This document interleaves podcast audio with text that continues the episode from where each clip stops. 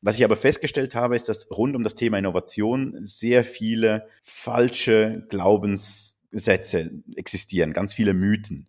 Und die verhindern eigentlich, dass Unternehmen wirklich richtig innovieren können. Moin Moin und herzlich willkommen zum Bisfluencer Podcast. Hier erfahren Sie in Gesprächen mit den erfolgreichsten Persönlichkeiten, wie sie es geschafft haben, Business Influencer zu werden.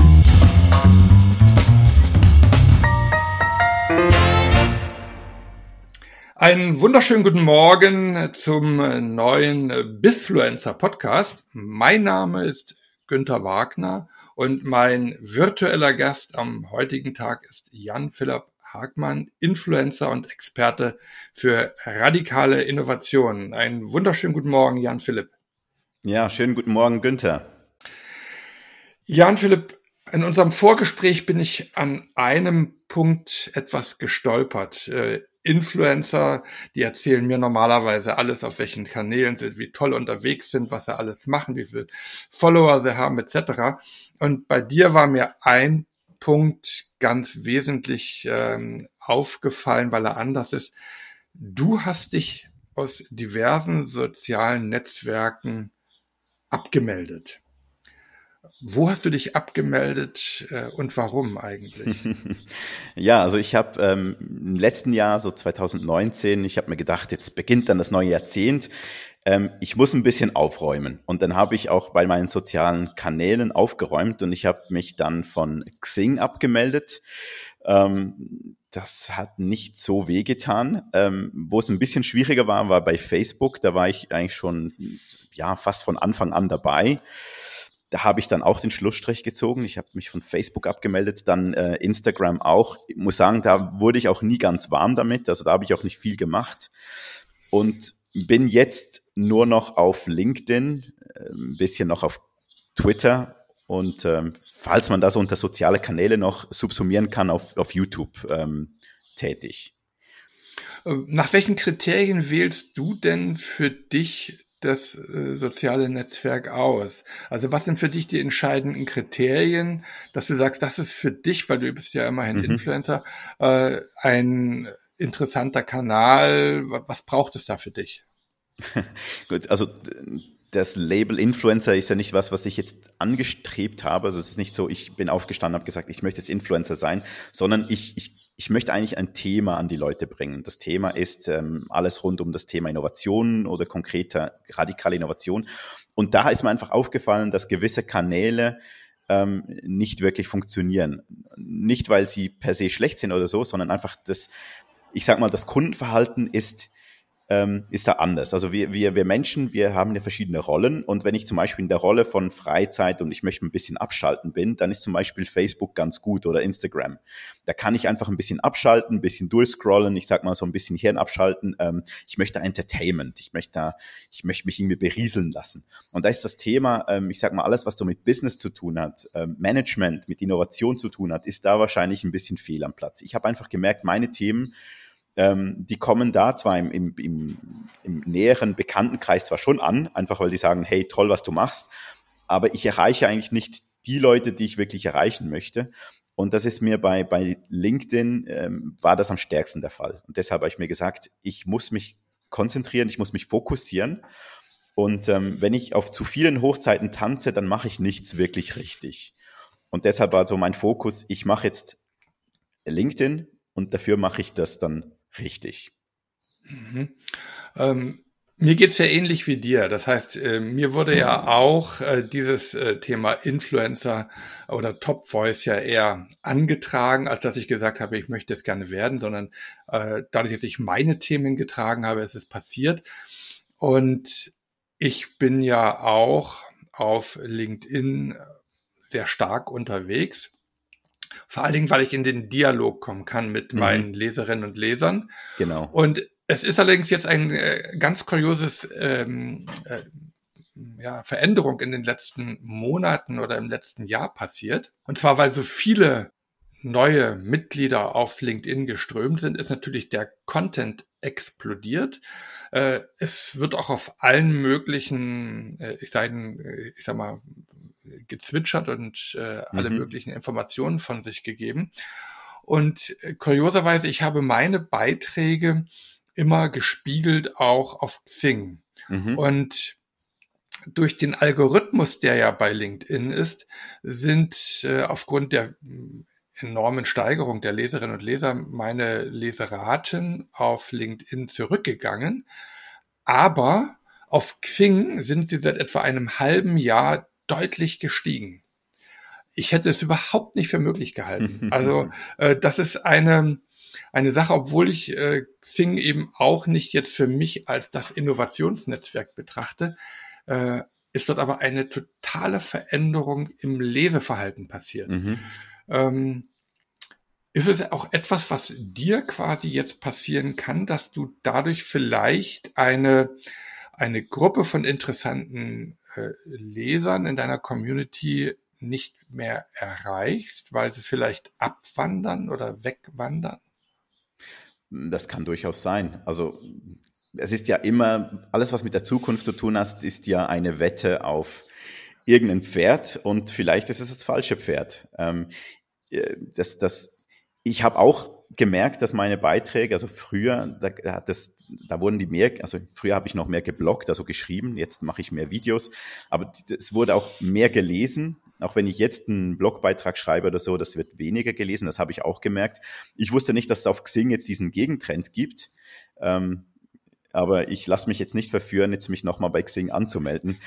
ich sage es mal, ich habe auf dieses Pferd gesetzt und mir geht es mir darum, diese Themen an die Leute zu bringen. Und natürlich wäre es schön, das an möglichst viele ähm, Leute zu bringen, die davon was profitieren können.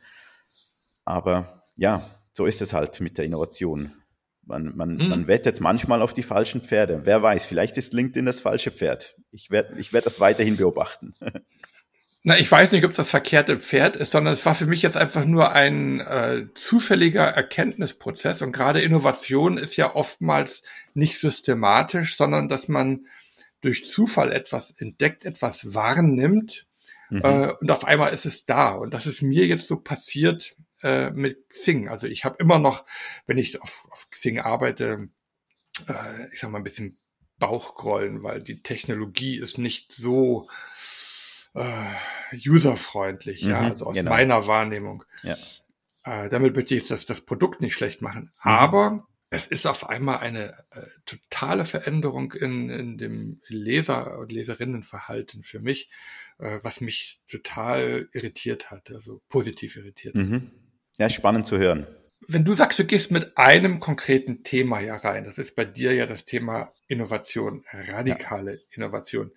Äh, warum ist dieses Thema für dich so interessant? Was ist deine, deine eigene Mission, die du damit verfolgst? Ich würde mal sagen, ich sage jetzt nichts Neues, wenn ich behaupte, dass die Fähigkeit zu innovieren für Unternehmen ähm, immer wichtiger wird. Es war schon immer wichtig. Ähm, das Thema beschäftigt mich schon seit vielen, vielen Jahren. Ähm, das war auch schon damals ein sehr wichtiges Thema, aber ich würde sagen, in der Zeit, in der wir leben, wo, alles sich schneller verändert, Unsicherheiten, ähm, also wie wir es auch jetzt sehen mit der Corona-Krise, also man kann nicht mehr einfach in die Zukunft planen und, und so Jahres- oder, oder Fünfjahrespläne machen, ähm, die Welt wurde kleiner durch die Globalisierung. Meine Kunden, äh, meine Kunden sind nicht mehr in der Region oder nicht zwingend nur in der Region. Meine Konkurrenz nicht, nicht zwingend in der Region. Das heißt, das Innovieren ist wichtig. Was ich aber festgestellt habe, ist, dass rund um das Thema Innovation sehr viele falsche Glaubenssätze existieren, ganz viele Mythen. Und mhm. die verhindern eigentlich, dass Unternehmen wirklich richtig innovieren können. Und deshalb ist mhm. meine Mission ist die, ja, fast schon ein bisschen Aufklärung zu betreiben, weil ich glaube, ähm, eines der wichtigsten Punkte ist, ein Grundverständnis für die Thematik zu haben, um dann, und es gibt ja nicht diese ein, diesen einen Weg, also jedes Unternehmen muss für sich rausfinden, wie sie am besten innovieren, aber damit das funktioniert, braucht es diese, dieses Grundverständnis für das Thema. Und meine, meine Mission ist es, ähm, ja, ein bisschen diese, diese Unternehmen, diese Unternehmer, ähm, die Geschäftsleitung und so weiter zu schulen, in dieser, in dieser Art zu denken. Also aufzuzeigen, dass das Thema wesentlich komplexer ist, als es oft dargestellt wird. Mhm. Ähm, das kommt aus einem bisschen aus einem inneren Frust raus, weil ich ähm, in der Zusammenarbeit mit vielen Unternehmen gemerkt habe, dass es ähm, dass nicht quasi meine Begleitung von Projekten nicht deshalb nicht funktioniert, weil die Begleitung schlecht ist, sondern weil die Basis fehlt. Also wir haben schon ganz falsch angefangen und dann hilft es nicht, ähm, hier äh, die, die, die beste Begleitung zu machen, wenn die Grundvoraussetzungen nicht stimmen. Und, und, äh, und deshalb habe ich angefangen, Texte zu schreiben.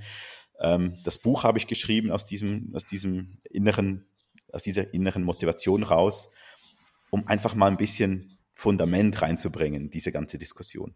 Das sind ja jetzt zwei ganz unterschiedliche Medien. Du hast ja gerade gesagt, dass du dein Buch geschrieben hast und gleichzeitig gehst du heute mehr in Richtung Video, äh, weil ich sage ganz unterschiedlich deswegen, weil ein Buch, das dauert ja von der Idee, bis dass man das dann äh, auch niedergeschrieben hat, bis dass der Verlag es äh, gedruckt hat oder auch als E-Book rausgebracht hat, der andere es gelesen hat.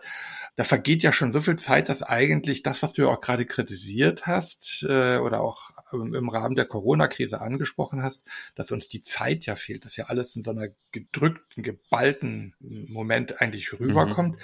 Da ist ja eigentlich die, die Videobotschaft äh, mit der man dann anschließend in den Dialog kommt, ja eigentlich das viel bessere oder schnellere Medium, also aus meiner Sicht. Oder sind das für dich zwei Sachen, die sich ergänzen? Es sind zwei unterschiedliche Medien. Ähm, es ist so, ich kann viel schneller ein Video produzieren, ähm, kurz recherchiert, Video produziert, geschnitten und so weiter. Aber die Themen, die ich anspreche, die sind, ich würde mal sagen, die sind ein bisschen langlebiger als jetzt zum Beispiel die technologischen Trends oder die, die, die sozialen Trends. Es geht mehr um, um sag mal, Urmuster, die ähm, Innovationen verhindern oder auch beflügeln.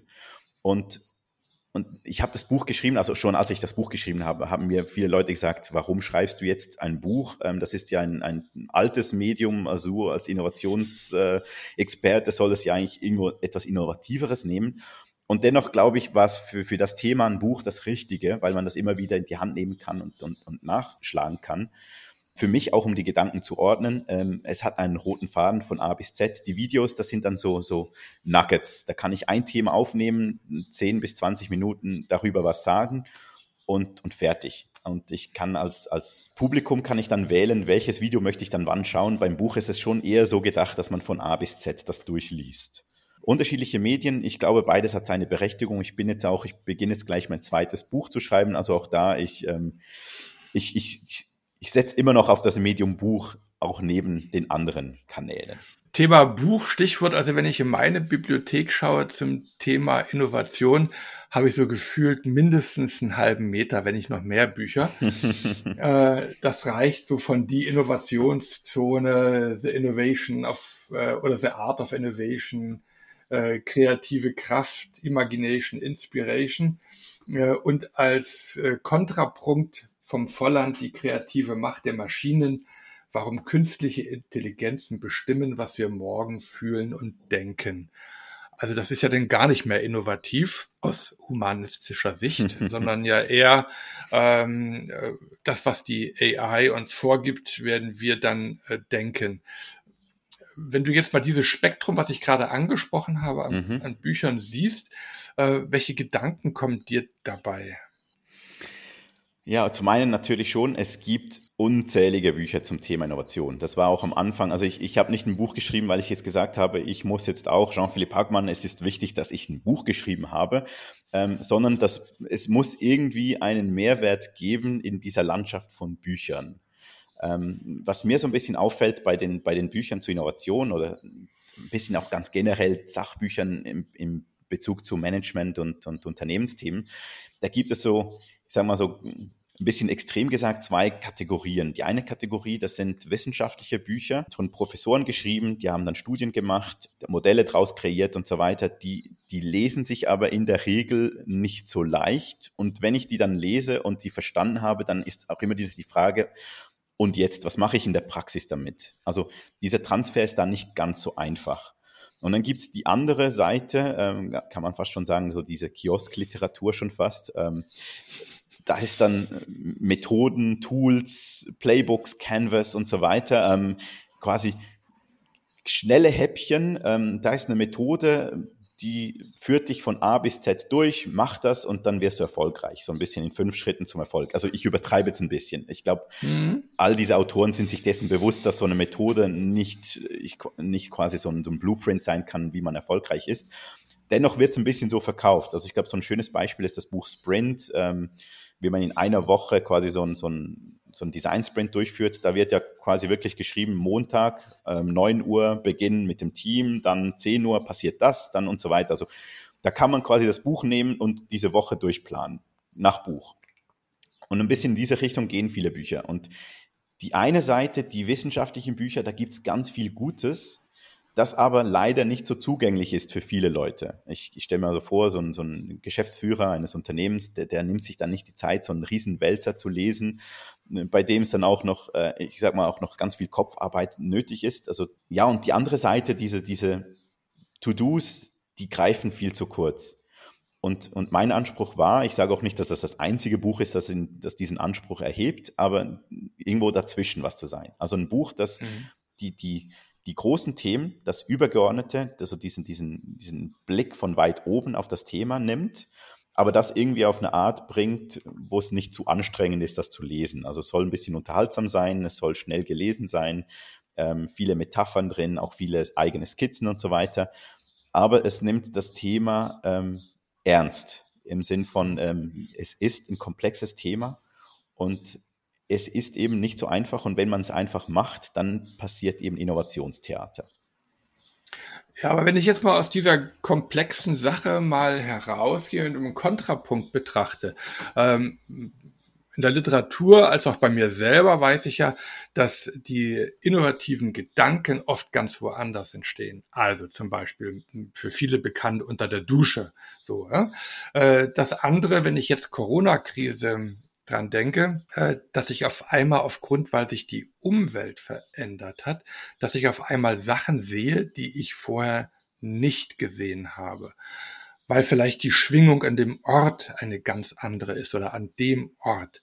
Ich denke jetzt gerade, ich war vor kurzem in St. Wolfgang gewesen und in der Vergangenheit wurdest du durch diesen Ort durchgeschoben mit dem Strom der anderen Besucherinnen und Besucher. Und äh, vor drei Wochen waren wir drüben gewesen, da war der Ort menschenleer äh, der Ort war noch nie so ruhig von der Schwingung, die, die Vibration im Ort, die war das war richtig erdig. Und auf einmal haben meine Frau und ich Sachen gesehen, die uns vorher nie ins Auge gefallen sind. Oder ein ganz anderes äh, Beispiel. Du kennst ja auch diese 3D-Bilder. Mhm. Wenn ich dort drauf starre, wenn ich etwas sehen will, nach dem Motto, siehst du das denn nicht? Ja, also es ist ja beschrieben, was ich dort sehen sollte und du starrst drauf, um es endlich zu entdecken, siehst du es nicht. Mhm. Und in dem Augenblick, wo ich loslasse, also aus dieser Konzentration rausgehe und in eine gleichschwebende Aufmerksamkeit komme, taucht dieses Bild auf einmal auf. Und so ähnlich ist es doch auch häufig mit Innovationen. Je mehr wir dort endlich diese Innovation haben wollen. Jetzt strengt euch endlich an. Jetzt gebt doch endlich mal Gas. Jetzt, also wir haben den Prozess doch aufgesetzt. Neun Uhr Beginn mit dem Team, zehn Uhr das, was du gerade beschrieben hast. Mhm. Dann muss doch wohl um 16 Uhr am Freitag das Ergebnis der Innovation vorliegen. Präsentationsfähig für den Vorstand. Mhm. Ähm, wie siehst du diesen, diesen Unterschied zwischen dem, dass ich auf einmal, wenn ich so ohne Druck, ohne Stress bin, dass es auf einmal so vor meinem geistigen Auge auftaucht. Ja, das ist eines der großen Paradoxien in diesem Thema Innovation. Also im, im Buch beschreibe ich so vier große Bereiche, die es gilt ähm, umzudenken. Und, und eines davon ist Freiraum versus Tagesgeschäft. Und da geht es eigentlich genau darum, diesen Freiraum, mentalen Freiraum. Also ich meine hier, natürlich kann man auch den, den räumlichen nehmen, aber es ist vor allem so ein mentaler Freiraum, nicht zu müssen ähm, wir leben in einer Welt, in der Effizienz so ein, so ein Hauptcredo ist, Qualität und Effizienz. Ähm, Effizienz ist aber genau das, in möglichst kurzer Zeit nach Prozessen ähm, möglichst die Ergebnisse zu, zu erlangen, die man möchte. Bei Innovation, da ich ja nicht weiß, wohin die Reise geht, ähm, brauche ich diesen Freiraum, um auf den Weg zu gehen. Also der, am Anfang ist mal der Weg das Ziel und ich habe noch kein Ziel vor Augen. Und das ist das, was du jetzt ganz schön beschrieben hast, dieses ähm, einfach mal loslassen, nicht verkrampft das Bild sehen wollen, sondern einfach mal draufschauen und plötzlich taucht es dann auf. Das steht aber in einem krassen Kontrast zu dem, wie halt Wirtschaft funktioniert. Also wenn ich jetzt sagen würde in dem Unternehmen, ähm, lass uns mal innovativ sein, ich schaue mal drei Stunden aus dem Fenster und dann gehe ich noch ein bisschen spazieren und dann am Abend nehme ich noch eine Dusche und dann vielleicht kommt dann die Idee, aber vielleicht auch nicht. Ich glaube, da würde mir, mir niemand den Tag bezahlen wollen dafür sondern ich muss ja was tun. Also es muss so aussehen, als würde ich ganz angestrengt irgendwas tun. Und da kommt dieses, dieses Timeboxing, was jetzt auch so häufig gemacht wird. Also ich, ich zehn Minuten das, dann eine Viertelstunde das und so weiter. Das kommt dem entgegen. Ähm, das Paradox ist aber, es ist nicht unbedingt grundsätzlich falsch, Dinge auch zeitlich zu begrenzen, weil wir könnten auch ewig lang kreativ in Gedanken flanieren. Also ich sehe das ganz oft auch beim, also ich habe ja Industriedesign studiert beim Industriedesign, ähm, wenn man dem Designer nicht eine, eine Deadline gibt, dann, dann ist er nie zu Ende. Weil das, das, das Produkt ist nie, ist nie fertig. Ähm, ich, ich kann noch ewig weitermachen, dann kommen mir neue Ideen und so weiter. Also da gibt's diese Paradoxie, aber ja, der, der Trend ist oder das Gewicht ist eher da, wir sollten lernen loszulassen. Wir sollten lernen, mehr Freiraum zuzulassen, weil das verkrampfte der verkrampfte Blick auf das, wir müssen jetzt unbedingt innovieren, eigentlich genau das Gegenteil bewirkt. Ähm, auch ein Paradox deswegen, weil ich, ich, ich sage mal, Unternehmen sollten Innovationsteams oder Innovationsabteilungen aufbauen, ähm, je, nach, je nach Größe und je nach ähm, Kapazitäten, die sie haben, oder beziehungsweise wenigstens Leute haben, die sich dem Thema annehmen. Und dann ist die Paradoxie die, also wenn ich die Rolle habe, dass ich zum Beispiel Innovation Manager bin, dann muss ich ja innovieren. Also ich habe dann den Druck, Innovation zu machen. Und, und dann wird Innovation plötzlich zum Selbstzweck, was es eigentlich nicht sein sollte. Also kein Unternehmen soll innovativ sein, einfach weil es innovativ sein möchte. Sondern Innovation ist immer, hat immer einen Grund. Ich, ich möchte irgendwie meinen Kunden irgendwas vereinfachen, verbessern oder ich möchte für die Umwelt was tun oder, oder wirtschaftlich gesehen, ich möchte meinen Umsatz steigern und so weiter. Und, und ich möchte nicht einfach Innovation machen. Also ich sage mal, in einer, in einer Welt, in der es keine Veränderung gäbe, würde kein Unternehmen einfach freiwillig anfangen, Innovationen zu betreiben oder die wenigsten, sagen wir mal so. Da bist du ja häufig eher im Bereich auch dieser inkrementellen Innovation, also wo kleine Stufen etwas passiert. Aber der große Wurf passiert ja paradoxerweise häufig gar nicht aus der eigenen Branche heraus, sondern kommt ja häufig von außen reingeflogen. Mhm. In übrigens den unterschiedlichsten Bereichen. Also wenn ich jetzt mal bei uns in Salzburg betrachte, also ich liebe diese Elisabeth Fuchs, äh, die Gründerin unserer Salzburger Philharmonie, auch deren Chefdirigentin, die dann einfach die Kunst aufbricht und Sachen zusammenbringt, die häufig äh, so gar nicht als Zusammenhang gesehen werden.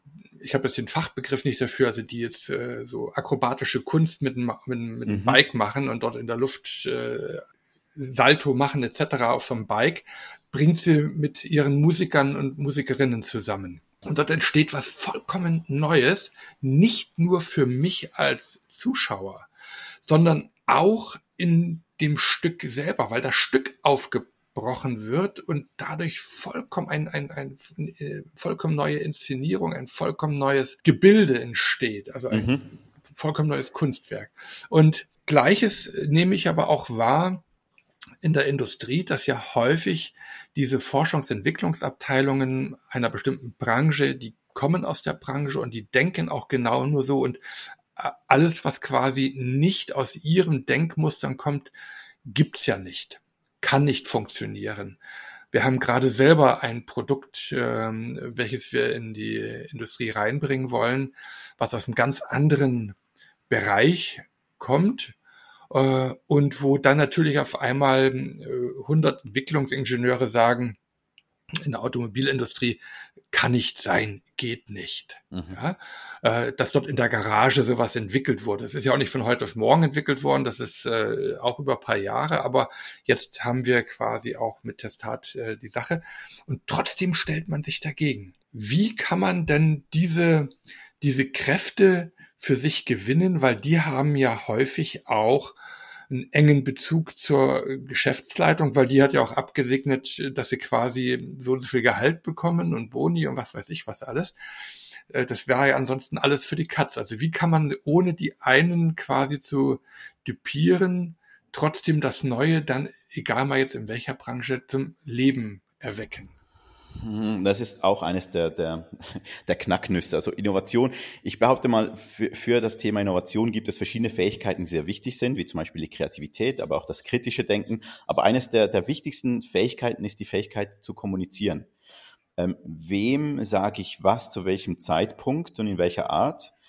Und das ist also sehr diplomatische Aufgabe schon fast, weil bei der Innovation wird man immer gegen Widerstände kämpfen müssen. Ähm, das, das, das, äh, das Wahnsinnige auch bei, bei Innovationen von etablierten Unternehmen ist ja, dass die erstmal intern kämpfen müssen. Also wie du jetzt auch beschrieben hast, das ist quasi, du als Externer kommst zu einem, also B2B und jetzt bevor eigentlich diese Innovation überhaupt auf den Markt kommen kann und da eigentlich den Kampf führen sollte, wollen es überhaupt die Kunden, muss es zuerst mal diesen, diesen internen Kampf eigentlich führen. Also wie schaffe ich das, die, die, die Abteilungen, die hier was zu sagen haben, dahinter stehen und das dann nicht torpedieren? Und ich, ich würde mal sagen, das ist wirklich die Fähigkeit zu kommunizieren.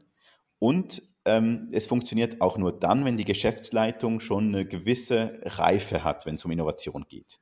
Also diesen, diesen Kampf zu führen durch eine, ich sage mal zum, zum Beispiel durch eine Forschungs- und Entwicklungsabteilung, die dann aber auch noch die Geschäftsleitung überzeugen sollte, ist ziemlich schwierig, wenn die Geschäftsleitung nicht schon offen ist gegenüber radikaler Innovation. Also im Sinn von, es kann auch anders sein als das, was wir uns gewohnt sind. Ähm, mhm.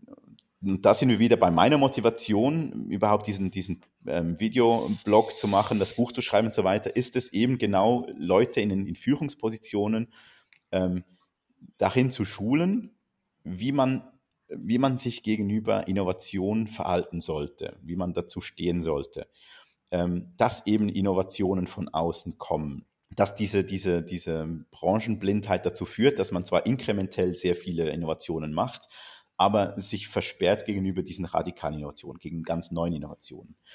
Ja, am Schluss ist es wirklich ein Balanceakt der Kommunikation. Mhm. Und der geht meistens in der Praxis halt eben viel länger. Also wenn ich so Unternehmen begleite, dann ist noch relativ schnell mal ein Prozess aufgestellt und ein Team zusammengestellt und so weiter. Was dann aber kommt, ist die ganze interne Kommunikation, also das Abholen von verschiedenen Teams und Abteilungen, ähm, sich finden im Zusammenhang mit anderen, mit den Beziehungen. Das dauert ziemlich lange. Und selbst wenn man den Eindruck hat, jetzt habe ich mal, jetzt habe ich die Abteilung auf meiner Seite, dann kann es sein, dass im Prozess dann irgendwann dann trotzdem Spannungen auftauchen. Also ich muss diese Diskussion, diese Gespräche, die muss ich immer wieder führen. Also muss der oder diejenigen, die quasi dort die Innovation machen, egal ob jetzt intern oder extern, aber die extern noch stärker, genau für sich erstmal ergründen, wer sind eigentlich die Personas, mit denen mhm. ich zu tun habe. Und was sind deren Beweggründe, was sind deren Motivationen und was haben die für Hidden Agendas vielleicht auch? Also was, was können die gewinnen oder verlieren, wenn diese Innovation jetzt ja angenommen wird im Unternehmen? Genau. Und wie du schön beschrieben hast, also eine Forschungsabteilung, die seit 30 Jahren äh, forscht auf dem Gebiet der Automobilindustrie und dann kommt jemand von außen, der nicht aus dem Fach ist und bringt was Neues, das dann auch noch funktioniert. Was haben die dann zu verlieren? Ja, ihren Ruf, ihr Gesicht, ähm, die Expertise, die sie aufgebaut haben, die sind ja da, weil sie Experten sind auf ihrem Gebiet. Und jetzt plötzlich kommt jemand, der nicht aus ihrem Gebiet kommt und zeigt was, was, was die noch nicht draufgekommen sind. Also die haben eigentlich vieles zu verlieren, und zu gewinnen haben sie persönlich wahrscheinlich im Moment gar nicht viel, weil die haben ja einen gesicherten Lohn, ähm, der wird sich nicht groß ändern. Also das Einzige ist, wenn das Unternehmen jetzt kurz vor dem Konkurs steht, dann hätten sie was zu gewinnen, wenn sie sagen, doch, das ist jetzt so ein letzter Halm, an dem können wir uns noch festhalten. Aber ansonsten, wenn jetzt im Moment noch alles gut geht, dann haben sie eher was zu verlieren als zu gewinnen. Und solche Mechanismen, die muss man halt in der Kommunikation mit eindenken. Ja klar, die Reputation, das Image, was man selber hat als Person. Man möchte ja nicht nach Hause gehen und selber dieses Gefühl haben, ich bin jetzt eigentlich umsonst bezahlt worden die ganzen genau. Jahre. Und das Schräge ist ja auch, wenn ich jetzt sage, gut, ich komme von außen, so von außen komme ich ja in meinem Fall nicht. Und das ist ja auch in vielen, vielen anderen Fällen so, äh, weil ich habe ja auch mal Motorenschlosser studiert. Mhm. Äh, ich habe ja oder gelernt, ich habe ja auch mal äh, Elektronik, Elektrotechnik studiert. Das heißt, das Zusammenspielen von vielen Erfahrungen aus den unterschiedlichsten mhm. Gebieten, mhm. also so ein bisschen generalistischer Ansatz, der führt ja eigentlich dazu, dass man bestimmte Sachen hinterfragt mhm. und neu ausprobiert und in einer bisher ungewohnten Weise zusammenstellt. Genau. Und da wären wir eigentlich beim Thema Design Thinking. Also ich als, als gelernter Industriedesigner, ähm, ich verstehe, warum das, das Design Thinking so, so ein, ja, einen Siegeszug angetreten hat, weil Designer, die sind genau, deren ihre Fähigkeit ist die, die du jetzt beschrieben hast. Das sind Generalisten. Die wissen von sehr vielem ein bisschen was und können eigentlich Zusammenhänge zusammensetzen. Und, und jedes Mal, wenn sie mit einer, mit einer Situation konfrontiert werden, sind sie am Anfang noch Anfänger, wissen das wenigste und wissen, können sich aber ziemlich schnell in ein Thema hineinlernen. Und durch diese, dieses breit aufgestellt sein gelingen dann auch sehr häufig Innovationen. Und jetzt versucht man eigentlich dieses Denken wie ein Designer zu übertragen auf Unternehmen und auf Unternehmensteams. Die sollen auch mal so denken wie Designer und so generalistisch und, und interdisziplinär und so weiter. Ähm, ist ein bisschen ein Trugschluss, weil sie ja keine Designer sind. Ich sage jetzt nicht, man muss unbedingt Designer sein. Es geht mir mehr darum, diesen, diesen generalistischen Blick zu haben, beziehungsweise ähm, ein bisschen Abstand zu nehmen von dem, wie es heute ist, von dem, wie wir es jetzt tun. Und das gelingt halt häufig besser, wenn man den Blick von außen hat.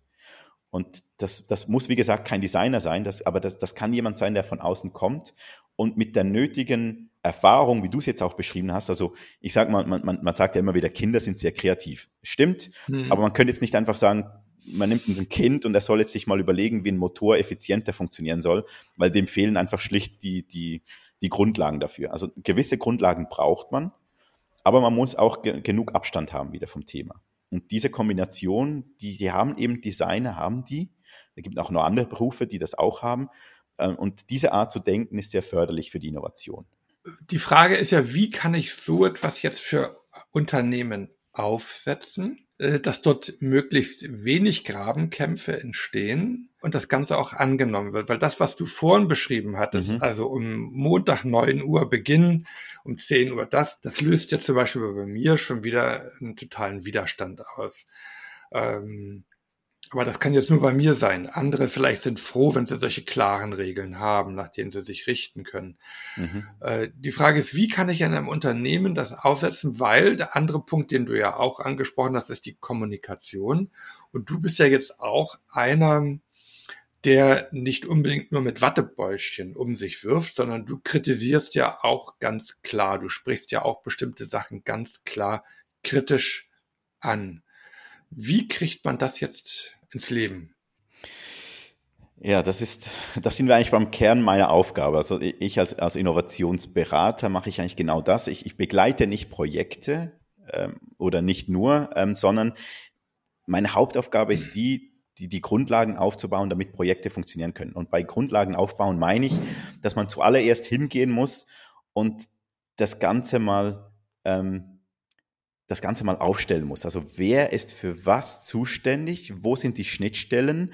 Ähm, sich gegenseitig verstehen. Also äh, es ist ja auch immer so, es gibt so eine Rivalität zwischen den Innovatoren und denen im Tagesgeschäft, die ähm, das Bestehende vorantreiben. Das sind dann die, die Bürokraten, die, die Kleinkarierten und so weiter. Und die sehen dann die Innovatoren als die, die, die äh, Spinner und die sowieso nie ähm, was auf die Reihe kriegen und nur Geld kosten. Also man, man sieht beim Gegenüber meistens die Schwachstellen. Ähm, was ich versuche, ist, dass man sich in die Schuhe der anderen begibt und merkt, warum das, das, dass die anderen überhaupt wichtig sind. Und Innovation, das wird auch häufig missverstanden, ist nicht ein Thema, wo es einfach nur ein paar kreative Leute dafür, dafür braucht. Innovation gelingt dann, wenn auch ähm, ich sag mal, auch die Leute im Tagesgeschäft mitziehen, wenn auch die Geschäftsleitung mitzieht, wenn, wenn die Entwicklung mitzieht, wenn der Verkauf mitzieht, Marketing und so weiter. Das heißt, es braucht für Innovation braucht es wesentlich mehr als einfach ein Lab oder ein Innovation Lab, ein paar kreative Leute.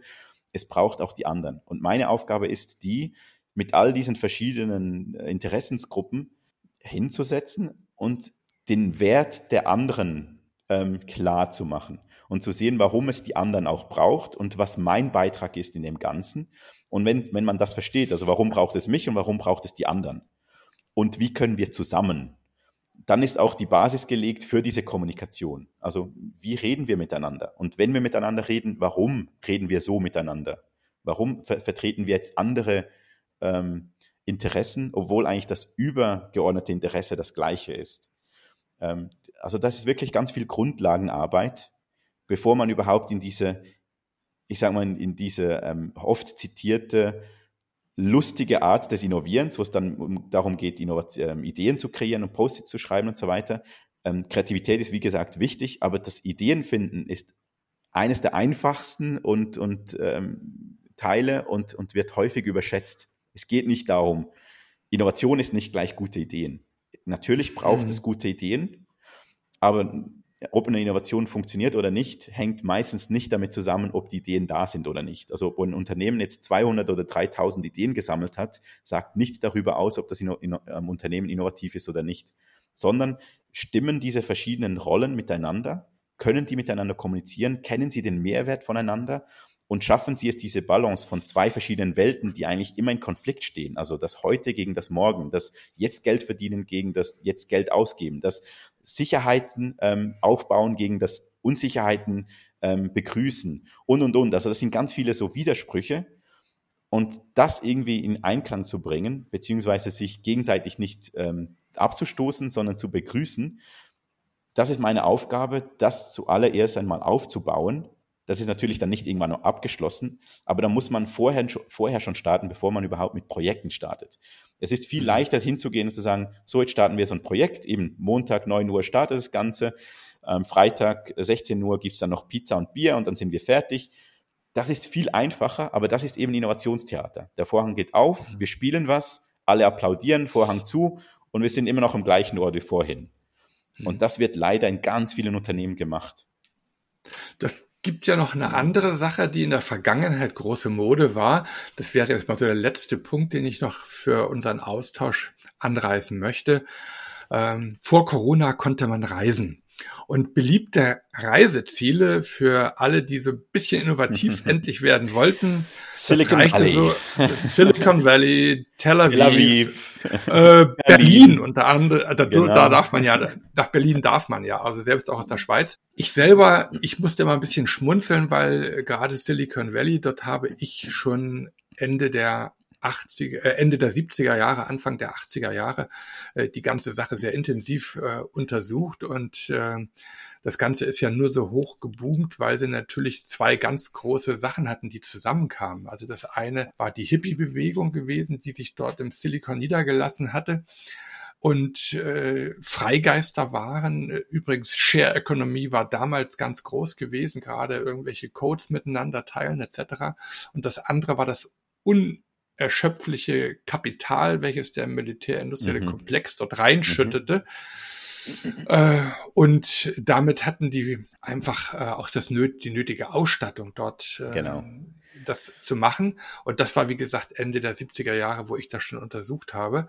Äh, und heute reisen oder bis vor kurzer Zeit sind eben Vorstände rübergereist mit ihrem gesamten Tross, um endlich jetzt auch innovativ zu werden. Siehst du jetzt einen Rückschritt, dass wir nicht mehr reisen können in diese, in diese Hotspots der Innovation? Oder ähm, ist das eine große Chance? Ich bin da ein bisschen ähm, pessimistisch im Sinn von, ich glaube, es ändert nicht viel, weil der Grund, warum das Unternehmen in diese Orte reisen, ist, weil sie glauben, wenn sie das sehen vor Ort, beziehungsweise wenn, wenn ihnen ein Unternehmen sagt, wie sie es tun, dann haben sie zumindest mal einen, An einen Anhaltspunkt, wo sie auch starten sollen. Und, und das wird jetzt einfach verschoben hin zu, ja, dann, dann es gibt auch genug Literatur und, und andere Wege, wie ich eigentlich genau zu diesen Inhalten komme. Also wie macht das ein Facebook, wie macht das ein Google und wie macht das äh, ein Tesla und so weiter.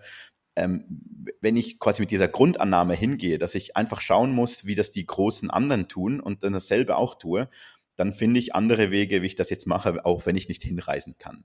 Und ich glaube, diese Grundannahme, die muss man mal hinterfragen. Also jedes Unternehmen ist anders und die ganz großen Unternehmen, die haben ganz andere Ressourcen. Ja, was passt für mich? Und diese und die offensichtlichen Dinge, wie zum Beispiel eben die Beanbags und die, die coolen Räume und äh, die Methoden und so weiter, das sind ja immer noch nur Ausdruck dessen, was eigentlich im Grunde passiert. Also eigentlich müsste man sich mit dem auseinander, auseinandersetzen. Wie ist der Führungsstil? Wie ist die Kultur? ähm, wie geht man miteinander um, wie ist die, wie ist die Fehlerkultur, wie ist aber auch die, die, die Konfliktkultur und so weiter und so fort. Also gibt es ganz viele Themen.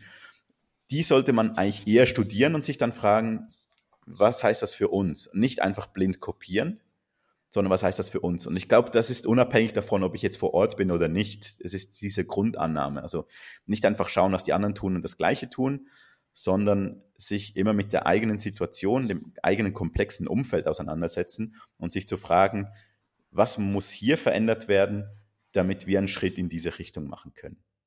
Und auch da, es ist ja nicht alles Gold, was glänzt, was die da drüben machen, also gar nicht. Also im Silicon Valley, da gibt es auch ganz vieles, was man auch kritisieren kann und bei den großen Unternehmen ja auch. Also nicht einfach blind glauben, wir müssen jetzt einfach irgendeinen Google kopieren.